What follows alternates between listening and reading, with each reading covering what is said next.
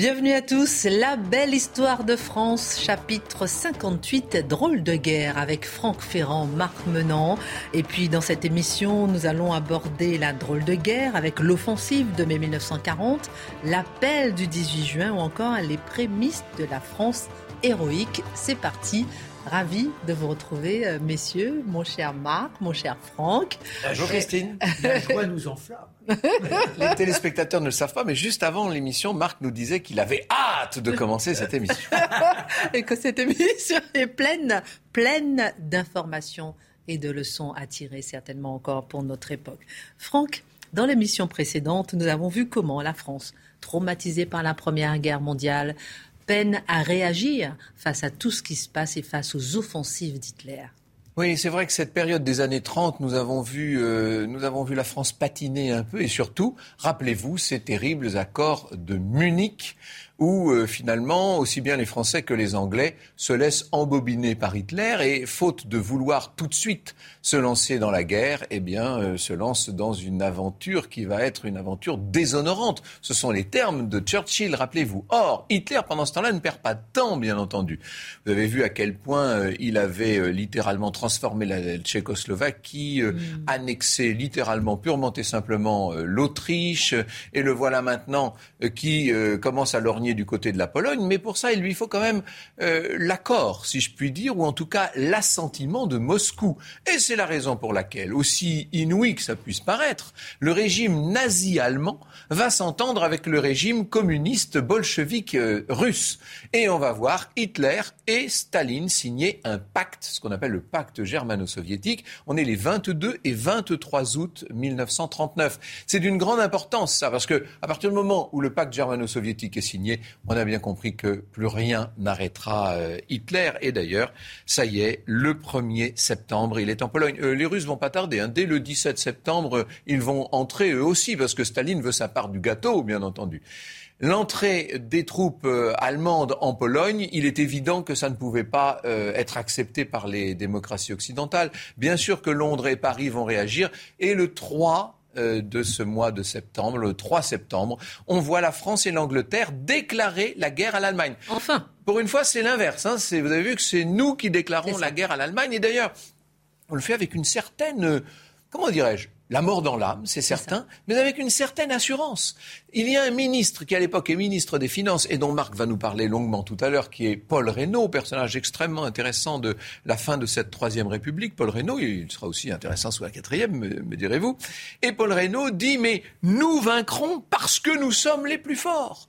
Euh, c'est peut-être un moyen de rassurer l'opinion publique à travers la presse, mais c'est aussi sans doute la manifestation d'une très grande assurance de ces ces autorités françaises qui sont convaincues de disposer euh, de la meilleure armée, des meilleures défenses. Rappelez-vous la ligne Maginot qui a été créée, etc., euh, etc. Alors, il y a eu euh, à partir de, à partir de septembre 1939 des gros déplacements de troupes. On mobilise, hein, bien sûr, mobilisation générale, c'est reparti. Vous imaginez tous ceux qui ont connu celle de 1914 et tous ceux qui ont ce et celle, hein, vraiment toutes les familles, tous les gens qui ont vu le désastre effroyable de la Première Guerre mondiale, qui pensaient que c'était la der des der, et ça y est, ça recommence, et ça y est, les petits gars de nouveau, euh, avec les uniformes, les distributions de pactage, les embarquements. Et c'est là qu'il y a quelques rétifs quand même. Oui, c'est ça. C'est-à-dire que quand la mobilisation générale, alors mon papa, il avait 18 ans.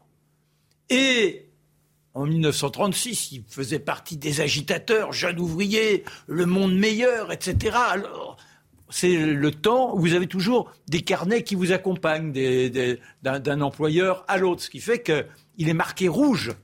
Et quand il se retrouve mobilisé, c'est chez les Zouaves, huitième Zouave, Mourmelon. Mais pour lui, qui est un pacifiste, pourquoi? Parce que toutes ces années, il n'a eu au quotidien à côtoyer que des gueules cassées, que des estropiés. Ces gens, là je vous dis 18 ans, mais, mais, toute sa jeunesse, ce sont ceux qui étaient revenus de 14, mais dans un état pitoyable. Et l'obsession de la France entière, c'est ce qu'a dit Franck, plus jamais ça, plus jamais ça, plus jamais ça. Alors quand on lui dit, lui le rouge, tu es chez les Zouaves, compagnie qui est une compagnie semi-disciplinaire, une réputation d'audace, ceux que l'on envoie au front dans les endroits les plus risqués, il y va à reculons. Et là, ils vont subir la formation. Mais on est dans cette période un peu bizarre. Il y a la montée du nazisme, il y a cette mobilisation générale, mais pour autant, on n'est pas encore dans la guerre. Eh ce qui fait qu'on vous occupe du soir au matin à faire des exercices, et c'est l'ennui profond avec cette idée il ne faut pas qu'on y aille, il ne faut pas qu'on y aille. En revanche, quand ça sera le coup de clairon, ils iront tous avec une volonté d'en découdre et de battre les Allemands. père est le symbole même de ceux qui étaient pacifistes au départ et, Complètement. et qui se sont enrôlés dans la guerre. Oui, mais c'est toujours, le, c'est toujours le même schéma dans ce début de guerre avec des gens qui sont pacifistes ou qui ont beau être pacifistes, mais voilà, pris dans la guerre. Et souvent, le patriotisme prend le dessus, bien entendu. Mm. Alors, c'est vrai que cette drôle de guerre est une chose un peu étrange. On a des mesures de défense passive partout, sur l'ensemble du territoire. On sait bien qu'on est en guerre. On sait que la guerre est déclarée. Ça y est, on est en période de guerre, mais pour l'instant, il ne se passe pas grand-chose. Quelques manœuvres. Voilà, de temps en temps, des petites poches, euh, des escarmouches. enfin, rien de, rien de notable. Euh, évidemment, pour, pour, les journalistes, c'est important. Les escarmouches, ça permet de faire un peu de papier, mais enfin, dans la pratique, ils sont honnêtement, il ne se passe pas, il se passe pas grand-chose. Euh, il faut lire euh, évidemment le magnifique ouvrage Un balcon en forêt de, de Julien Gracq, hein, qui raconte ça justement, cette attente, cette attente. On est là. Alors, les uns sont à surveiller les mouvements allemands de l'autre côté de la frontière. Les, on, on est en très loin en Belgique aussi, bien sûr. Hein. Les autres, eh bien, euh, commencent à s'installer parce qu'on est souvent logé chez l'habitant dans toute cette partie du nord-est de la France. Et puis les soldats qui jouent aux cartes. On joue beaucoup aux cartes, etc., etc. Et puis on ne l'attendait plus d'une certaine manière. Alors il y a eu l'opération en Norvège, on pourrait peut-être dire ça quand même, il faut le signaler en tout cas qu'il y a eu cette opération d'avril 40 où l'armée française a fait très belle figure, mais opération qui n'a pas donné grand-chose. Et finalement, le 10 mai 1940, ça euh, c'est une date absolument essentielle, ce 10 mai 1940, ça y est, les Allemands arrivent. Vous savez, le général Gamelin, qui dirige l'ensemble de l'état-major français, hein, se trouvait dans son PC sous le fort de Vincennes, avec, euh, alors on est déjà, euh, là, vous, on est en 1940, donc euh, il y a déjà une certaine modernité, il y a les écrans, les, les, les, radios partout, etc., les cartes électriques, enfin bon, on montre tout ça au général Gamelin, et alors il est là avec ses grands râteaux, vous savez, pour avancer les divisions, vous voyez comment ça se passe, hein, les tables de, de stratégie et de commandement, et au moment où on annonce l'offensive allemande, on a encore le moral. On se dit, mais ils, n'entreront pas, on ne les laissera pas faire. Certains se disent, mon Dieu, est-ce qu'on va repartir dans une guerre de position comme en 1914 ben, Ça risque rien. Là, c'est pas du tout une guerre de, euh, de position, c'est une véritable course à l'échalote. Marc a tout à fait raison de souligner la vaillance, lui parle de son père, moi je pourrais parler de mon grand-père, mais en tout cas la vaillance de tous ces soldats qui se sont battus, c'est incroyable. Hein. Il y a eu 60 000 euh, pertes pendant juste cette offensive, c'est-à-dire que c'est bien pire que ce qu'on connaissait au moment de, de, la guerre de 14. Donc euh, ça ne veut pas dire que les Français ne se sont pas battus, loin de là. Ce qui leur manque, c'est l'équipement. Mais c'est tout. C'est l'équipement, c'est l'organisation, c'est tout. Euh, on a une, un désordre, une désorganisation générale du commandement, de, de du pouvoir politique lui-même. Tout ça est effroyable. Les, les Allemands euh, avaient attaqué le 10 mai. Le 14, ça y est, Guderian franchit la Meuse. Le 15, le 15 15 mai, on ne perd pas de temps à 7 heures du matin, ça y est, le président Renault déjà euh, est obligé de décrocher son téléphone. Il parle au Premier ministre britannique, à Winston Churchill, dont les troupes sont là sur le territoire français, peut-être pas tout à fait au bon endroit ni de la bonne façon, mais en tout cas, Renault dit à Churchill, ça y est, la route de Paris est ouverte, la bataille est perdue, on ne perd pas de temps. On remplacera bientôt Gamelin par, euh, par Végan, euh, on va essayer de, de, multiplier euh, les offensives. Dans la pratique, on est débordé, débordé par cette espèce d'alliance extraordinaire des chars, des blindés et de l'aviation. C'était le couple blindé aviation que le général de Gaulle, enfin à l'époque colonel de Gaulle, avait annoncé depuis de nombreuses années. Depuis 1934, il avait intéressé Paul Reynaud, qui était ministre en ce temps-là, et Reynaud avait été convaincu et converti en disant mais oui, il faut prévoir des chars, des chars, des chars. Mais malheureusement, derrière, Pétain, quand il est ministre de la guerre, en tient pour la ligne Maginot et d'envisager un conflit uniquement sur les défensives. Euh, le 18 mai, le gouvernement euh, est, à, est à Tours et on nomme justement celui qui jusqu'alors était ambassadeur de France à Madrid, le maréchal Pétain, le héros de Verdun. Rappelez-vous ce que nous avions raconté. On le nomme ministre de la guerre.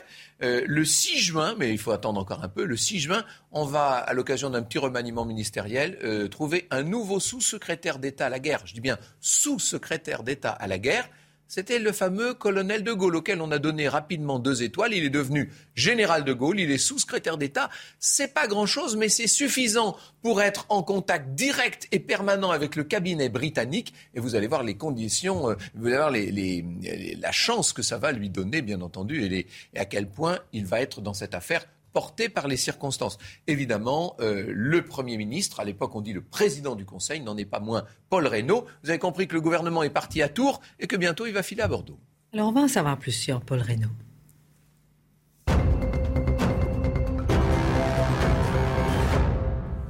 Donc, mai 1940, débâcle de l'armée française qui marque un tournant dans l'histoire de notre pays. Mais qu'est-ce qui se passe? Et quelle a été finalement l'attitude de Paul Reynaud qui dirigeait le pays à ce moment-là? Alors, Paul Reynaud, il faut savoir, dès le départ, mais un an, un an et demi avant euh, cette rencontre de De Gaulle en 1934, il se défie de cette montée du nazisme. Quand il y a les accords de Munich il est fou furieux. Il finit par les ratifier, mais c'est une stratégie politique. De toute façon, il ne pourrait pas s'y opposer. Mais il dit nous sommes en train de commettre l'acte le plus abject qui soit. Il est pour la guerre depuis toujours. Il euh, prône que l'on lutte et qu'on essaie d'étouffer ce, Hitler qui est en train de s'accaparer l'Allemagne et de fanatiser euh, son peuple. Et lorsque les Allemands déclarent cette euh, opération, enfin, en offensive, oui, le eh bien, lui ne comprend pas déjà que les Belges n'arrivent pas à stopper l'offensive. Et là, il est furieux. Il écrit au roi Léopold, il lui dit, mais c'est pas possible, enfin, vous n'êtes que des lâches. Il a des, des, des comportements qui laissent penser que pour lui, il y avait la capacité des armées alliées à bloquer ce front allemand.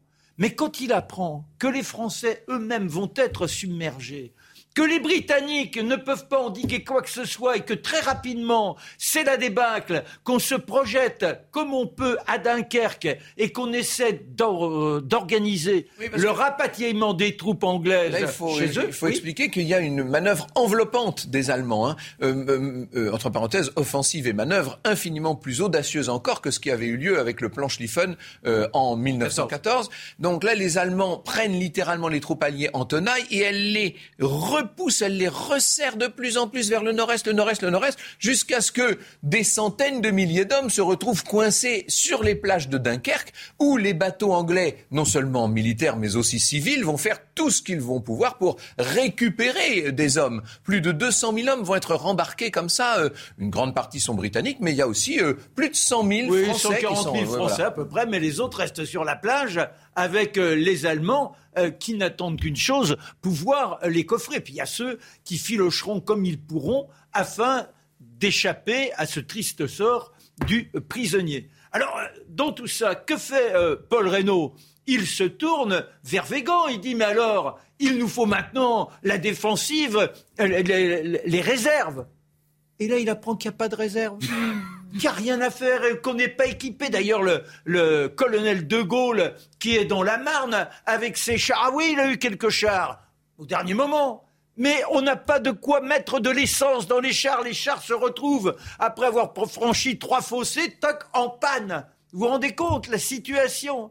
Alors là, il est catastrophé. À un moment même, il envisage la démission et le président Lebrun lui dit restez en place, restez en place. Il demande à Churchill le renfort de l'aviation.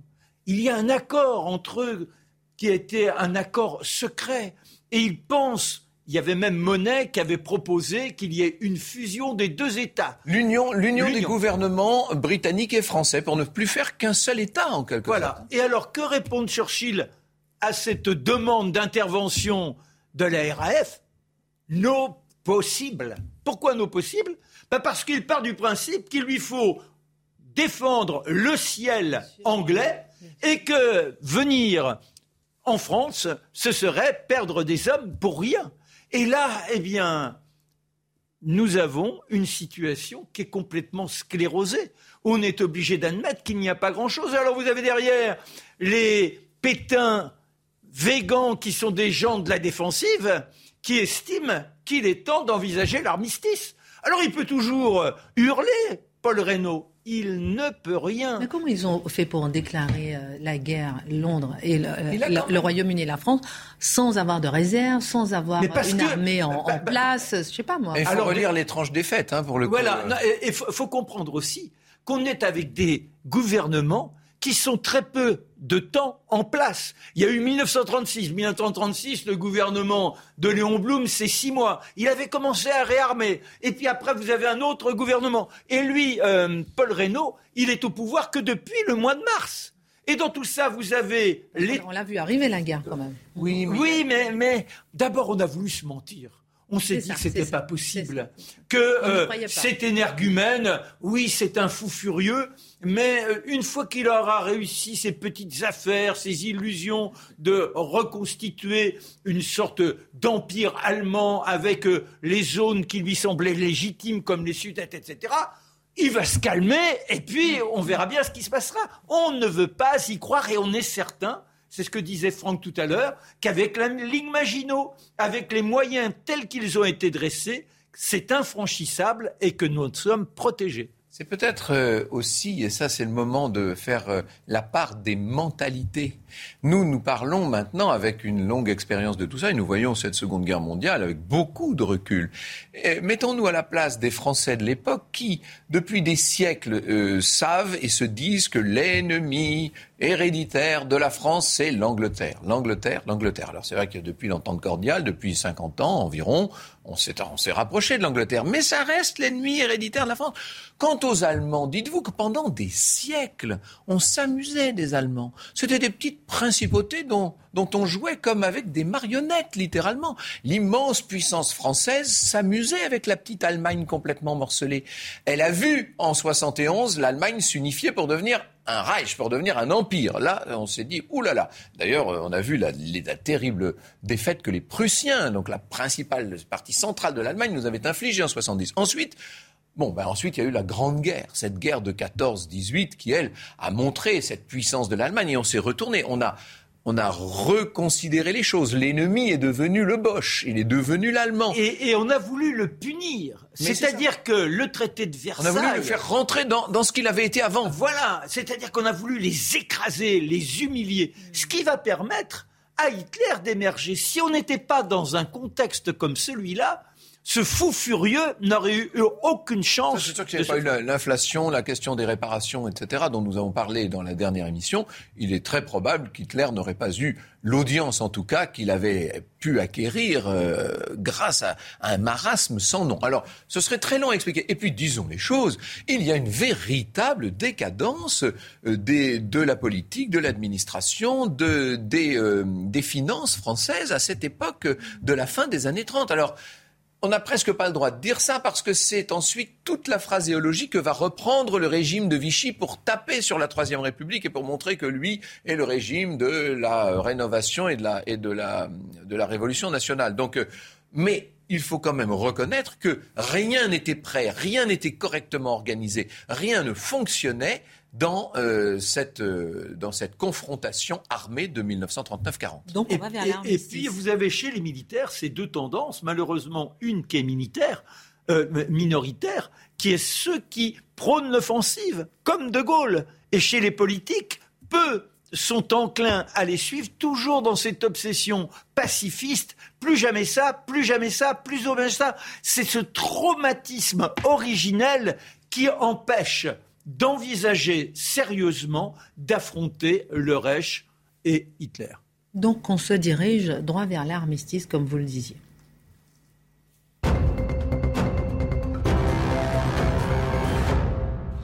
Le 22 juin 1940, l'armistice est signé à Retombe dans le même wagon positionné au même endroit que la signature de l'armistice du 11 novembre 1918 comme c'était le souhait d'Adolf Hitler. Exactement, c'est Hitler qui voulait ça. Vous vous rappelez qu'au moment de la signature du traité de paix de juin 1919, après la Grande Guerre, Clémenceau avait exigé que tout ça ait lieu dans la galerie des glaces du château de Versailles pour effacer l'odieux souvenir de la proclamation de l'Empire allemand du 18 janvier 1871. Eh bien, de la même façon, vous avez maintenant Hitler qui exige qu'on signe l'armistice dans le wagon de Rotonde qui avait été le wagon du maréchal Foch, enfin à l'époque général Foch, généralissime des armées alliées, pour effacer ce qu'il considérait, cet armistice du 11 novembre 1918, comme une tâche sur l'histoire allemande. C'est la même histoire. Alors avant ça, Marc nous l'a dit, vous avez vu qu'au sein du Conseil des ministres, il y a deux euh, pôles en quelque sorte.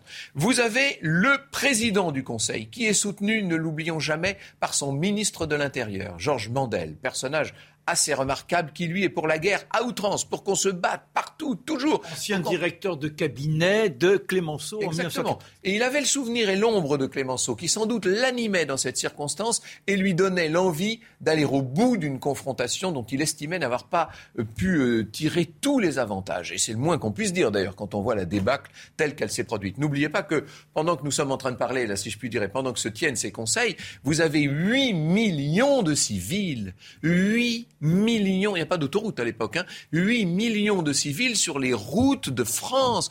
Ce sont des marées humaines gigantesques. Les gens s'enfuient, on ne sait pas. C'est totalement irrationnel, ça n'a pas de sens. On a dit aux gens, restez chez vous. Mais non, ils ont pris leurs bagages, leurs machins, leurs... Les plus riches sont partis avec leur voiture au fur et à mesure, on roulotait, et puis quand il n'y avait plus d'essence, on abandonnait la voiture. Les plus pauvres sont cherchés les charrettes, les tombereaux, on a entassé ce qu'on pouvait. Ceux qui n'avaient rien, ils prenaient simplement le baluchon, la bicyclette, les gamins à la main, et puis aussi le chien, et on marchait, on savait même pas où on allait. C'était le désespoir qui vous tombait dessus.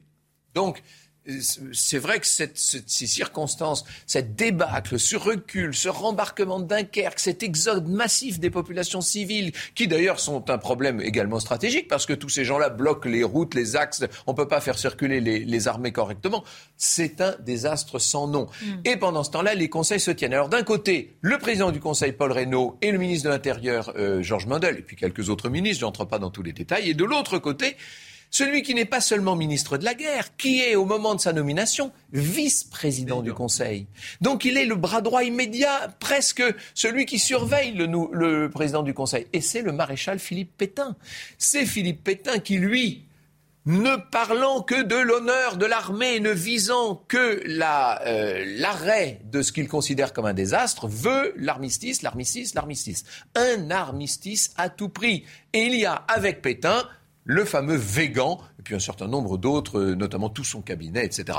Donc, au sein du Conseil, c'est une espèce de guéguerre. Et que fait-on? On essaie de voir ce que veulent les Anglais. Le Premier ministre britannique, Sir Winston Churchill, participe à son dernier Conseil interallié à Tours, donc, hein, enfin à côté de Tours. Briard. À Briard, exactement. Le 13 juin, le 13 juin, dernier Conseil euh, interallié. Et ce que voit Churchill le consterne. Il voit bien que euh, la tendance Végan-Pétain est en train de l'emporter au sein du Conseil et que Paul Reynaud est de plus en plus minoritaire et qu'on va vers l'armistice incontestablement. Le 14 juin, Paris est ville ouverte. C'est-à-dire que ça y est, les Allemands vont pouvoir entrer euh, tranquillement. Et le 16, euh, le 16 juin, on envoie le nouveau sous-secrétaire d'État à la guerre, là, le fameux colonel devenu général Pétain. On de Gaulle euh, de Gaulle. pardon, énorme lapsus. On l'envoie, il avait été le chef de, le chef de cabinet de, Pétain. On l'envoie à Londres pour discuter avec Churchill et pour mettre en place cette union franco-britannique dont, dont, Jean Monnet avait été l'artisan. Et il y a cette scène extraordinaire. De Gaulle est dans le bureau de, il est dans le bureau de Churchill. de Churchill. Churchill lui a donné sa ligne, son téléphone. Il parle avec le gouvernement qui donc euh, évidemment est en France, le gouvernement de Paul Reynaud, il fait une chaleur terrible, tout le monde euh, transpire dans cette, dans cette salle. Et De Gaulle dit, Monsieur le Premier ministre, je suis avec le Premier ministre britannique qui vous propose l'union franco-britannique. Et là, euh, Paul Reynaud se dit, peut-être qu'on va y arriver, mais il n'y a pas autour de la table de majorité en faveur de la proposition des Anglais. Et dans la pratique, on dit à De Gaulle, eh bien non, de Gaulle est consterné quand De Gaulle l'apprend, c'est-à-dire qu'il raccroche Il ne sait pas encore. Parce que voilà, Paul Reynaud, Paul Reynaud demande une sorte de temps de réflexion. Et De Gaulle croit tellement en ce Paul Reynaud, qui est un batailleur, un homme ferme. Il se dit, mais c'est formidable, il va l'emporter. Il prend l'avion, il regagne donc notre pays pour arriver et cueillir. le gouvernement, pendant ce temps, s'est replié à Bordeaux. Hein. Et, et c'est là qu'il apprend que Paul Reynaud, non, a démissionné. Il est effondré et il repart vers l'Angleterre. Alors, dans un instant, justement, je vais vous demander où se trouve le gouvernement. Pourquoi il est à Bordeaux? On en parle dans un instant. Dans la deuxième partie, on parlera de l'appel du 18 juin euh, du général de Gaulle, évidemment, et puis les combattants de la France libre qui vont le rejoindre. On parlera aussi des débuts de l'occupation en France. On marque une pause, on revient pour Drôle de guerre. Émission 58, drôle de guerre, suite avec Franck Ferrand, Marc Menant. On va parler dans cette deuxième partie de l'appel du 18 juin, de la flamme de la résistance, l'occupation du territoire. On parlera de tout ça. Mais juste avant, messieurs, où était le gouvernement? Vous l'avez dit tout à l'heure euh, qu'il était à Bordeaux. Pourquoi? Alors déjà, le gouvernement s'est installé dans un premier temps à Tours.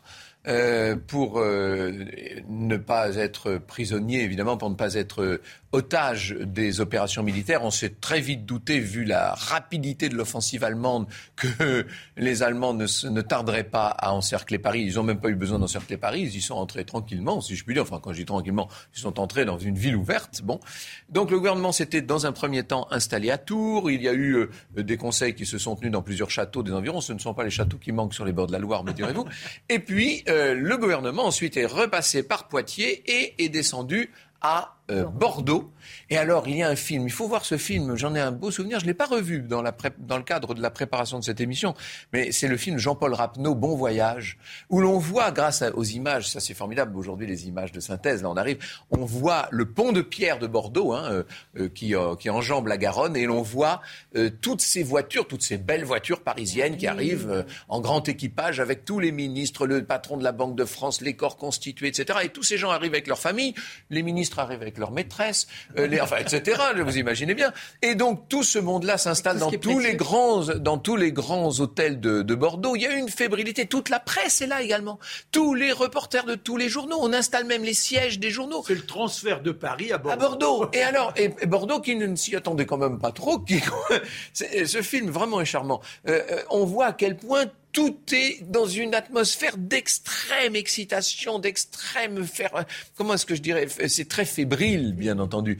Et on se débrouille comme on peut. Et le gouvernement se dit qu'il ne restera peut-être pas longtemps à Bordeaux. Et de fait, au début du mois de juillet, il va émigrer vers ce qui est la grande station thermale équipée du plus gros réseau téléphonique de France et de beaucoup de grands hôtels où accueillir les administrations. Ce sera Vichy, bien entendu. Notons que Paul Reynaud a démissionné. Il est parti dans son auto, dans sa belle auto, comme disait Franck, avec sa maîtresse, car oui, elles étaient là pour accompagner leurs hommes. Elle joue un grand rôle. Elle est une, un peu son père Joseph. De temps en temps, elle lui glisse quelques mots à l'oreille. Malheureusement, le destin est véritablement très mal luné vis-à-vis de Paul Reynaud. Un virage pris un peu trop vite. La voiture dérape. Et malheureusement, sa maîtresse est tuée sur le coup. Voilà comment se termine ce sinistre épisode pour Paul Reynaud, avant de connaître après, malheureusement, l'exil et les prisons. Vive la France libre dans l'honneur et dans l'indépendance.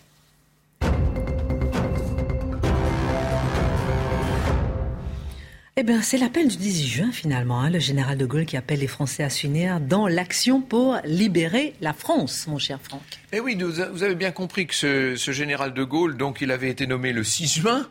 Donc il, vient tout juste d'être général. Sous, voilà, très bien battu hein, pendant la guerre. Il est sous-secrétaire d'État à la guerre, mais ça lui donne cette possibilité de faire des allers-retours avec Londres et surtout de connaître personnellement le Premier ministre britannique, ce qui n'est pas nul. On n'a pas dit d'ailleurs que euh, l'ancien Premier ministre Lord Chamberlain a été remplacé par euh, Sir Winston Churchill, qui euh, est lui un, j'allais dire un bout de feu, peut-être pas, mais un va en guerre, un homme d'une très grande fermeture. Je ne vais pas vous faire le portrait de Churchill. Là, je crois que tout le monde le connaît. Il y a deux personnages que tout le monde connaît euh, sur le sujet, c'est Hitler et Churchill. Là, ceux-là, on sait de qui on parle. Et donc, De Gaulle a rencontré Churchill. Et vous savez, Churchill, comme tous ces grands fauves de la politique, a un flair absolument infaillible pour sentir les gens. Au bout d'une minute, il sait en gros à qui il a affaire.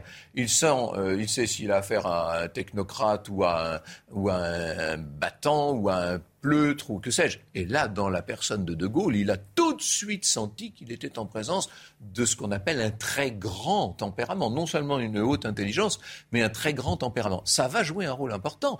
Rappelez-vous cette scène qu'on vient de raconter à l'instant, là, le 16 juin, De Gaulle dans le bureau au 10 Downing Street, dans le bureau du Premier ministre, en train de parler avec le président du Conseil français. Il rembarque De Gaulle, il débarque, enfin il revient, quand je dis rembarque, il prend l'avion. Hein. Il arrive, il atterrit euh, sur le à, Mérignac, sur le terrain d'aviation de, Bordeaux. Il se rend donc au, grand état-major, au, gouvernement. Et là, tout le monde lui dit Ah, mais vous ne savez pas, mais c'est Pétain maintenant, euh, c'est lui qui commande tout. On est en train de se diriger vers, euh, vers l'armistice. Et effectivement, le 17 juin après-midi, vous connaissez le très célèbre discours euh, du maréchal Pétain disant C'est dans l'honneur, et bon, bref. Il demande l'armistice. Et là, De Gaulle dit Bon, mais il n'y a pas 36 choses à faire, je rembarque alors. Ce qui est intéressant, j'avais fait plusieurs émissions sur le sujet, mais euh, il faut prendre notamment les, mémoires du général Spears, qui était donc l'attaché militaire britannique à Bordeaux, qui raconte les circonstances du rembarquement du général de Gaulle pour l'Angleterre, on se rend compte que ça n'a pas été aussi simple que ça paraissait. Euh, de Gaulle déjà avait trois jours plus tôt rencontré Mandel. Et Mandel lui avait dit, vous êtes un très grand caractère de Gaulle. C'est, c'est sur vous que tout reposera et vous êtes appelés un jour à faire de grandes choses pour ce pays, car les gens ne comprennent pas qu'il faut continuer à se battre. Nous avons un empire colonial, à quoi sert-il Si nous avons perdu la guerre sur le territoire métropolitain, allons porter la guerre dans l'ensemble du monde, dans nos colonies, etc. etc. Et donc De Gaulle avait été euh, bien euh, galvanisé d'une certaine manière par ce discours. Et puis euh, le président Reynaud, qui aimait beaucoup De Gaulle, c'était très réciproque, hein, lui avait confié sur les fonds secrets 100 000 francs, ce qui était beaucoup d'argent, en lui disant allez, ne n'hésitez pas, etc. Notons aussi, je me permets Franck, c'est que Churchill a tellement confiance en De Gaulle, il a mandaté Spire et lui a donné un avion pour revenir en France, et ce qui va lui permettre de repartir. Vous voyez, c'est-à-dire que... C'est vrai que si De Gaulle avait dû faire la traversée en bateau et prendre le voilà. Euh, il n'aurait pas pu faire ce qu'il a fait. Là, l'avion, l'avion britannique a joué un rôle essentiel. Toute la Seconde Guerre mondiale va être transformée par cette chose qu'on appelle l'avion, d'ailleurs. Mais enfin, ça, ça nous entraînerait sur un autre débat. Donc, De Gaulle, en tout cas, dans la nuit du 17 au 18, il faut imaginer cet homme. Euh, j'aime je vous cite la célèbre phrase du, général de Gaulle dans ses mémoires de guerre. Alors, s'il y a une chose à lire, on va vous donner des conseils de lecture tout à l'heure, mais s'il y a une chose à lire, ce sont les mémoires de guerre du général de Gaulle, qui sont un régal de page en page. C'est écrit d'une façon éblouissante, c'est d'une force. Et alors De Gaulle dit à ce moment, quand il arrive, quand il va arriver en Angleterre, là il est encore dans le petit avion hein, avec Spears, il est en train de repartir vers, l'Angleterre, ils vont s'arrêter, je crois que c'est à Guernesey.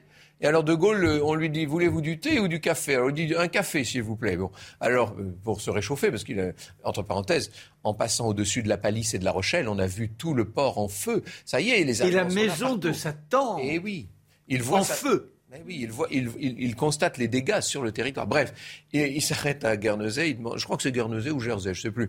Euh, il demande un, un, café. On lui apporte un breuvage inconsistant. Et alors il boit ça. Il dit mais c'est du café ça? Et Spears dit le général de Gaulle commençait à faire la connaissance de l'Angleterre, où l'on ne sait pas, où l'on ne sait pas distinguer le café du thé. Dit -il. Et donc toujours est-il dans tout ça. De Gaulle arrive euh, à, à Londres. Il dit seul et démuni de tout J'étais comme un homme au bord d'un océan qu'il prétendrait traverser à la nage. Mais c'est vraiment ça, seul et démuni de tout. Et euh, Churchill dit, dans ce petit avion, De Gaulle emportait avec lui l'honneur de la France. Et c'est exactement ce qui s'est passé. Alors, De Gaulle, pardon? Non, non, c'est simplement penser aussi, il ne sait pas où est sa femme, ses enfants. Eh et il attendra, je crois, c'est 15 jours, 3 semaines, avant de pouvoir renouer avec cette famille, la petite Anne, cet enfant trisomique, et Madame de Gaulle qui doit se débrouiller comme elle peut pour rejoindre son mari. Elle ne sait même pas où il est. Alors il est à Londres, évidemment. Il rencontre un certain nombre de personnalités. Il est juste avec son aide de camp, euh, Geoffroy de Courcelles, avec une jeune femme qui va servir, elle a 25 ans, Elisabeth de Miribel, qui va servir de secrétaire. Elle est la petite fille de MacMahon, d'ailleurs, cette Elisabeth de Miribel. Et on dira qu'il y a une sorte de coup de foudre entre les deux. Est-ce resté platonique Je laisse à Sortez sous les jupons de ces dames. Je laisse à Marc la responsabilité de cette notation. Alors, qui est-ce qui entoure le général Toujours est-il qu'il n'y a, personne hein, pour l'instant. Il a euh, quand même les services du Premier ministre britannique. Euh, euh, Winston Churchill le reçoit convenablement. Ce qui est intéressant, c'est que les deux hommes se respectent infiniment. Vous avez compris à quel point Churchill a confiance en De Gaulle et pour cause. Mais en même temps, il n'y a pas d'atome crochu entre les deux. il y a d'un côté un grand bourgeois continental, vieille France, si je puis dire, et de l'autre un très haut aristocrate britannique. mais ils ne sont pas faits vraiment pour s'entendre. C'est assez amusant. Et, Churchill doit se battre pour l'imposer. Parce qu'il est le seul à accorder je dirais, la potentialité d'un rôle à De Gaulle. Mais tout l'entourage dit, mais qu'est-ce que vous nous mettez ce clampin dans nos, dans nos pieds? Il n'a rien à faire là. Et puis De Gaulle, vous qui nous avez tracé déjà un portrait euh, sur CNews, à 11 ans déjà, il était sûr d'avoir un destin pour ah, la oui, France. Ah, il est quand même imprégné de il incarne, euh, ce destin la France, son indépendance et, sa liberté, il va l'incarner. Alors dès le lendemain, nous y voilà, mais je n'ai pas besoin d'aller très loin dans cette affaire. Dès le 17, De Gaulle commence à rédiger une proclamation au peuple français et demande à, Churchill s'il peut bénéficier des ondes de la BBC pour pouvoir envoyer son... Et euh, on a un télégramme qui sort de Downing Street, qui arrive à l'hôtel où se trouve le général de Gaulle en disant demain 18h sur la BBC. Donc, et on lui colle un créneau de 10 minutes sur les ondes de la BBC, ce qui est après tout déjà pas mal, me direz-vous. Et donc, de Gaulle va euh, dicter à Elisabeth euh, de Miribel ce fameux texte du, du 18 juin et enfin du 18 juin, puisqu'il va le dire le 18 juin à 18h. Hein, et bon, ben, le texte, vous le connaissez, moi, général de Gaulle, actuellement à Londres, j'appelle les officiers, sous-officiers qui se trouvent en territoire britannique ou qui viendraient à s'y trouver à me rejoindre, etc. Et il conclut par cette phrase célébrissime la flamme de la résistance française ne doit pas s'éteindre et ne s'éteindra pas. Cette flamme de la résistance française, à partir de là, il va l'incarner. Il va créer, mais nous en parlerons dans la prochaine émission, il va créer en Angleterre ce qu'on peut appeler la France libre et simultanément, eh bien, euh, il va se rendre euh, évidemment euh, extrêmement hors la loi aux, yeux du nouveau du gouvernement Notons français. que ce discours, il n'y en a pas la moindre trace. Il a été enregistré le 22 juin. Voilà, il est enregistré et il est parti dans je ne sais trop quel. C'est-à-dire qu'en fait, au moment où le général fait son discours, il n'y a pas d'enregistrement. Et donc, quatre jours plus tard, on se rend compte qu'on n'a pas de trace du discours du 18 juin. Donc, on va lui faire réenregistrer le discours le 22 juin. Mais euh, ce discours du 18 juin, très, très, très peu de gens l'ont entendu. Hein. Il fallait vraiment être en train d'écouter la BBC à 18 h Bon. Et donc, mais qui, qui eh ben, si, les marins de l'île de Saint, notamment. Mais Marc nous en parlera. Une, euh, il va nous en parler, euh, nous en dire en tout cas un mot. Juste pour vous expliquer ce qui va se passer à partir de là. À Vichy, pendant ce temps-là, puisque maintenant le gouvernement s'est déporté de Bordeaux jusqu'à Vichy on s'est installé, etc. Euh, on a réuni le plus possible de parlementaires. J'avais noté le chiffre là. On a réuni euh, sur les 850 députés et sénateurs qui existaient, il y en a 667 qu'on a pu réunir à, à Vichy. Et sur les 667, 570 vont voter les pleins pouvoirs. Il y en a 17 qui s'abstiennent et il y en a 80 qui vont dire non. Ce sont ceux qui ensuite s'embarqueront sur le Massilia. Ce sont les parlementaires qui, en quelque sorte, ont sauvé l'honneur de la République en refusant de voter les pleins pouvoirs au maréchal Pétain. On aura l'occasion, quand on parlera la fois prochaine de l'État de Vichy et, du pouvoir du maréchal Pétain, on aura l'occasion de voir qui a voté les pleins pouvoirs et qui ne les a pas votés. Et, nous verrons à quel point tout ça est beaucoup plus subtil et complexe que ça pourrait, que ça pourrait le, paraître. Évidemment, pendant ce temps-là, De Gaulle est seul et il va voir arriver les tout premiers. Il y en a qui arrivent dès le 19, ah. dès le 20, les tout premiers Français libres. Et oui, la flamme de la résistance avec les débuts héroïques de la France libre.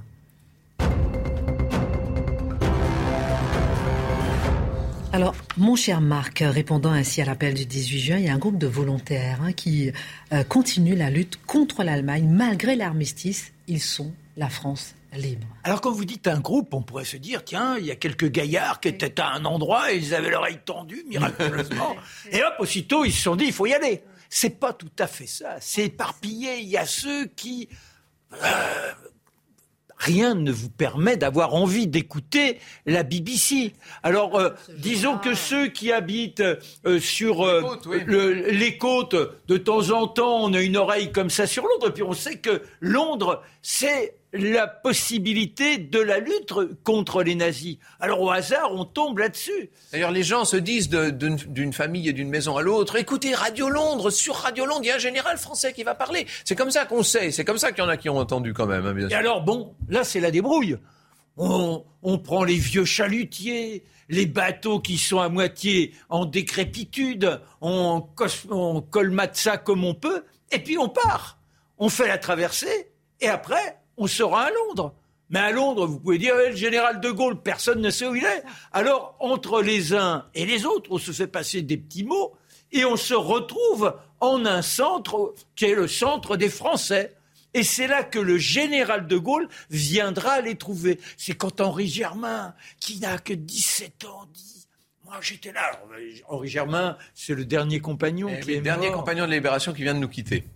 et il était là il avait eu lui aussi cette euh, petite information et tout de suite l'audace qui le fait prendre la décision de gagner Londres. Et quand il se retrouve devant ce général de Gaulle, vous imaginez, il a beau avoir une belle envergure, être presque dans la capacité de regarder le général yeux dans les yeux, il est intimidé et de Gaulle a quelques mots pour lui en disant ⁇ Je compte sur vous ⁇ vous imaginez comment ça les galvanise. Alors ça, ce sont ceux qui sont déjà, je dirais, dans la lutte, mais protégés, parce que en dehors de la France, loin de l'ennemi, il y a les autres. Et là, j'aimerais qu'on s'intéresse à ces, je dirais, comportements spontanés qui sont simplement dictés par la foi, la foi en la nation, la foi en la dignité, la foi en l'homme, et puis le désir de ne pas céder, de ne pas tomber dans la vie. Le patriotisme Oui, c'est être grand, être français. il y a un préfet en Eure-et-Loire, à Chartres, qui se retrouve dans ce positionnement lorsque les Allemands attaquent et là, il décide de quitter son poste. Il veut devenir l'un des combattants. Il rejoint l'école des mitrailleurs. Il demande à être enrôlé. Alors on lui fait les tests de santé. Malheureusement, il est rejeté parce qu'apparemment, il n'a pas assez d'acuité sur les yeux. Alors là, il ne met pas cette décision, il filoche à tour, il obtient d'être incorporé mais il reçoit l'ordre du ministère de l'Intérieur de regagner son poste à Chartres. Et là, eh bien, lorsqu'il voit les premières vagues de l'Exode, ces gens qui sont en perdition, ces gens qui ne savent où aller, il décide de devenir l'organisateur, leur permettre de ne pas sombrer. La première chose, c'est leur donner du pain.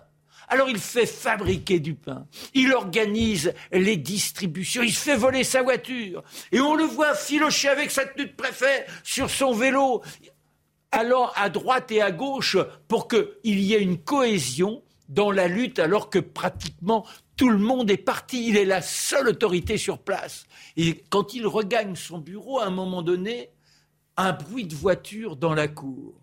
Il regarde derrière les rideaux, et ce sont deux officiers allemands. Hop, les pas dans l'escalier, ils se dressent devant lui et ils lui demandent d'œuvrer pour la Nouvelle-France, celle qui est en coalition avec, avec les Allemands. Et il dit Faites-moi prisonnier. Je vous ordonne de me faire prisonnier. Et là, l'officier allemand lui dit Monsieur, sachez que la guerre est finie que l'armistice est signé et on vous demande de tenir vos fonctions. Il s'en va. Et deux heures après, deux autres officiers qui arrivent. Et là, il n'est plus question de bienséance. On est simplement dans il y a des atrocités qui ont été commises, c'est-à-dire qu'on veut lui faire signer un acte comme quoi les troupes sénégalaises du côté des Français auraient commis de véritables supplices sur la population civile. En réalité, ce sont les, ce sont les résultantes des bombardements. Il refuse de signer. Il est enfermé dans une cave. Il est tabassé. Et quand enfin il émerge, il tente de se suicider. Et c'est de cet instant qu'il tentera tout de suite d'organiser les mouvements de résistance. Quand il est chassé de sa place de préfet, il gagne le sud de la France et c'est là, avec entre autres Emmanuel Dastier de la Vigie, qui est un des premiers à avoir cherché à recruter ensemble, ils organisent le réseau avec l'obsession de rejoindre De Gaulle, De Gaulle qui pourrait les aider à avoir cette France qui lutte à l'intérieur. Et quel est le nom de ce Oui, oui, j'attendais. Jean Moulin. Montrez-nous votre petit livre, montrez-nous votre petit livre, même si vous l'avez un peu écorné. Ah, bah vous savez, quand, quand vous voulez raconter des histoires... Il faut vraiment plonger dans le livre. Doctus cum libro, comme on dit. avec un livre. Juste pour terminer, ou avant de terminer, un mot quand même sur l'occupation. Euh, comment la, France vivait cette occupation? Il faut bien comprendre qu'Hitler, euh, dans cette affaire, n'avait pas envie de se coller sur les bras une, euh, une annexion de, la France. Il avait tout à fait compris qu'il fallait euh, s'entendre avec un gouvernement qui serait un gouvernement à la botte des Allemands, bien sûr. Il faut vous dire qu'il euh, y a 1 800 000 1 800 000 prisonniers de guerre. Ça fait quelques otages, ça. Vous voyez, donc les Allemands sont quand même assez tranquilles.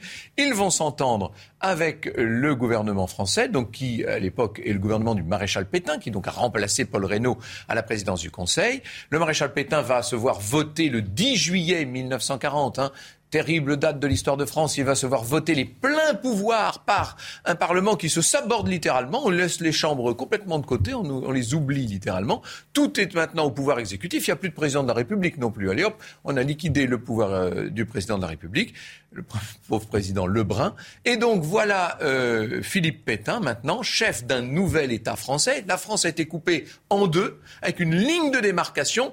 Tout le nord et les côtes, tout l'Atlantique, etc., c'est la zone occupée directement par l'armée allemande. L'autre zone, ben, tout ce qui, à partir du Massif central, tout le sud-est de la France, vous voyez, euh, là où c'est un peu moins stratégique, si je puis dire, c'est euh, la zone dite libre. Alors on voit ceux qui étaient partis fameux exode décrit tout à l'heure.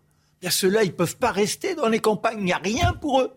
Et les Allemands aident à ce qu'ils regagnent les villes d'où ils viennent. Alors c'est un cheminement en sens contraire avec quelques trains qui sont affrétés selon les vœux des autorités, les autres se débrouillent comme ils peuvent.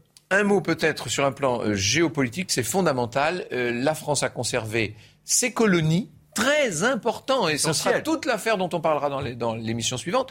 Euh, elle a conservé sa marine, et ça c'est un gros problème. L'amiral Darlan a donné l'ordre à la marine, l'amiral Darlan qui la dirige, cette marine, il lui a donné l'ordre de se saborder si jamais les Allemands venaient à... Mais Churchill n'a pas confiance, et Churchill va envoyer, ça ça va être terrible, il va envoyer des avions britanniques, des bombardiers, pour liquider la flotte française. C'est le 3 juillet 1940 en rade de Merzel-Kébir. C'est là que les bateaux français vont être euh, liquidés avec 1300 euh, marins, euh, marins morts. Donc c'est un élément majeur de la propagande du nouveau régime de, de Vichy. Ça ne va pas aider à rendre les Anglais populaires en France cette affaire.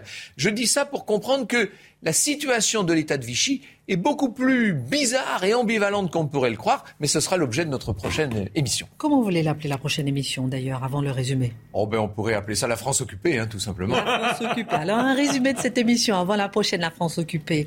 Entre septembre 1939, on l'a vu tout à l'heure, et mai 1940, bien que la France et l'Angleterre soient en guerre contre l'Allemagne, aucune opération militaire d'envergure n'est amorcée. Face à l'offensive fulgurante des Allemands, le 10 mai 1940, les armées alliées reculent et, euh, et le gouvernement de Paul Reynaud est aux abois. Et puis le nouveau sous-secrétaire d'État à la guerre, Charles de Gaulle, bien connu de Churchill, refuse l'armistice de Pétain et s'installe à Londres pour appeler à la poursuite de la guerre. Dernier point qui résume cette émission, le territoire coupé en deux se sépare à une, se prépare à une longue occupation ennemie. Votre livre, on l'a vu, hein, mon Voilà, Jean Moulin, une vie, Henri Calef, avec euh, tous les détails, un homme majestueux, un homme de tous les courages et qui malheureusement sera victime de la trahison. Et puis un balcon en forêt pour vous, Franck. Oui, ce très beau livre hein, dont je parlais sur la drôle de guerre, euh, livre de Julien Gracq. On pourrait aussi, bien sûr, citer, euh, je l'ai fait tout à l'heure, les mémoires de guerre du général de Gaulle, absolument euh, incontournables. La France occupée, ça sera notre prochaine émission de la belle histoire de France. Excellente suite de programme sur CNews.